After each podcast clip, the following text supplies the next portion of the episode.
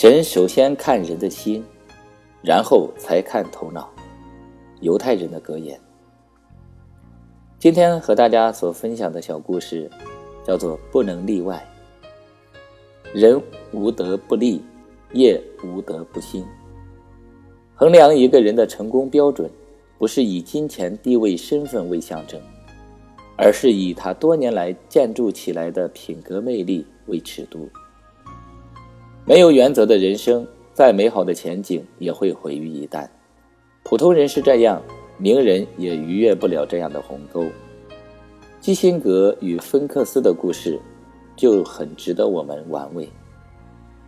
在宗教圣地耶路撒冷。有一个犹太人开的西餐酒吧，名叫芬克斯。有一天，犹太人接到了一个电话，对方委婉地说：“我将和我的几个朋友一起前往你的酒吧，为了方便，你能谢绝其他顾客吗？”犹太人毫不犹豫地拒绝了：“我们欢迎你来，但要谢绝其他的顾客，这不可能。”最后，对方亮出了自己的身份：“我是出访中东的美国国务卿基辛格。我是在朋友的推荐下过来的，希望你能考虑一下我的要求。”犹太人礼貌地说：“先生，您愿意光临本店，我深感荣幸。但是因您的缘故而将其他的人拒之门外，我无论如何也办不到。”基辛格听后，悻悻地挂了电话。第二天傍晚，基辛格又一次打电话。他真不愧是一个大人物。首先对自己昨天的失礼行为表示道歉，然后说这一次只有三个随从，指定一桌，而且不必谢绝其他客人。这对基辛格来说可算是最大的让步，但是。结果又令基辛格大感意外。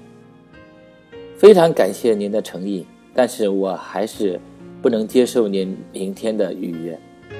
犹太人这样回答：“为什么？”基辛格大惑不解。因为明天是星期六，本店的立休日。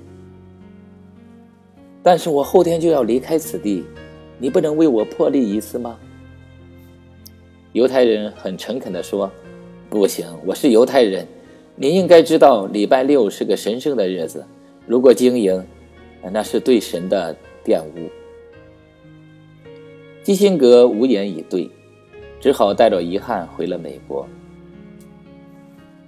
这则译文被美国记者知道后，写成基辛格和芬克斯的新闻，在美国报纸上引起了轰动。然而，这恰恰提高了。芬克斯的知名度，他连续三年被美国《新闻周刊》杂志选入世界最佳酒吧的前十五名之内。